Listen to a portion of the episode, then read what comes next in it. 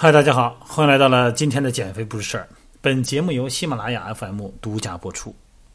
昨天一个朋友给我留言啊，他说以前一直听音频，然后呢发现哈，呃，身体的腰椎不稳定，那么跟臀部肌肉无力有很大的关系，所以说呢，他就着力的啊练了练臀部，不管是在健身房还是在家里边，也都练臀部。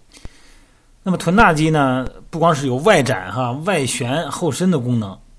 而它主要还是稳定骶髂关节啊，在这个过程中呢，起到很重要的作用，在控制骨盆、躯干和大腿这个股骨之间啊，扮演非常重要的角色。但是他说这个有一个问题，段教他说就感觉吧，练了有呃一个多月，当然了，所谓一个多月不是每天都练哈，就是关注。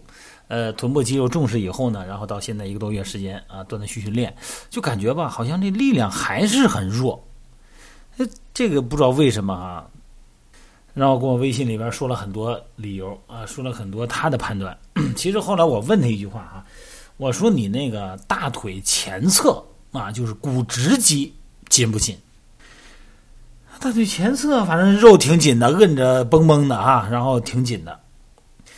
我这个摁着紧，您这么着啊，做个托马斯测试啊？为什么呢？因为这个股直肌，它是咱们臀大肌的非常重要的一个对抗的肌肉，这叫拮抗肌。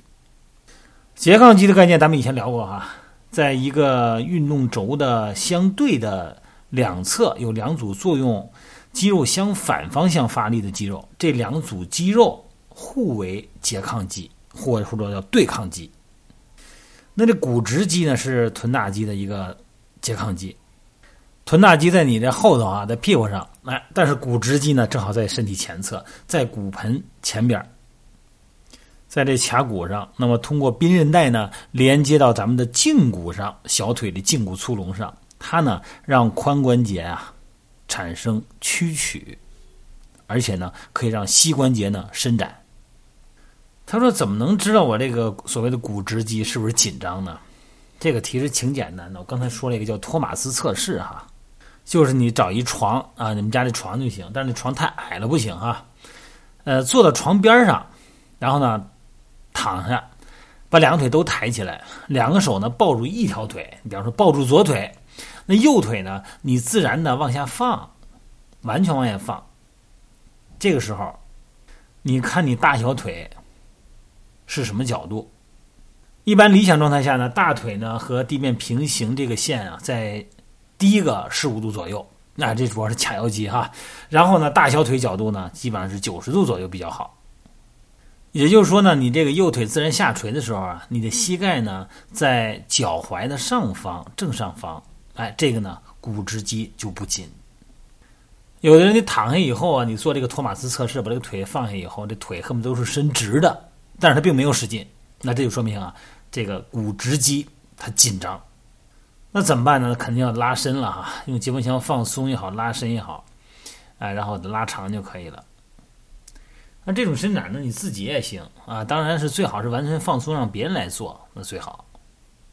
再有一点，拉伸的时候啊，你这个骨盆别转，哎，这个同侧的这个髂骨骨盆别起来，然后呢，把骨盆放正，然后拉伸股直肌。你前面的股直肌不这么紧了，那你这个臀部的拮抗肌的力量呢，它就会小了。你这臀部练起来呢就有劲儿了，不会再受到股直肌的限制。这身体啊，你认识身体的时候啊，别管是哪儿疼，或者说哪儿它不正常，或者是歪，你别看它局部，你从整体看，身体全是联动的啊。你说这儿它紧了，那就给它松。但是它的另外一个环节，它像链条一样啊，另外一个环呢。所以说，身体是整体观。呃，前两天有一朋友也是发信息哈，问我身体有一些情况，然后说呃，提供了一些线索。你看这个怎么怎么能给评估一下，怎么能了解他？我说您这个信息啊，好像说的是不少，但是呢，呃，非常的零散，然后呢不够完整。你只是从感受上来说，然后并不是从整体上来了解，因为你毕竟自己他并不了解自己嘛。从逻辑上来讲呢，不知道怎么描述。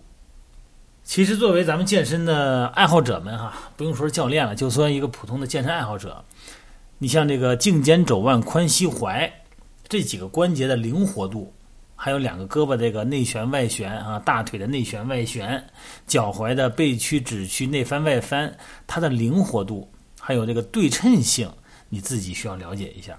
这个并不难啊。知道以后呢，你发现它有不对称的情况下，很多的原因是源自于不对称开始的，然后慢慢慢慢的，逐渐的出现了紧张，出现了酸痛，出现了疼痛，出现了歪歪扭八曲的。在每天照镜子的时候呢，也是一个从呃客观角度呢来审视自己身体的过程啊。从正面你看看头歪不歪，肩歪不歪哈，那么左右的面部两侧是不是对称啊？肚脐眼呢是不是在你正中线的这个沿线上？包括膝盖的下方是不是第二个脚趾等等等等，这也是认识自己身体的一个过程。好了，今儿呢聊到这儿哈，希望大家呢健身的之前呢对身体有自我判断，有一个自我了解。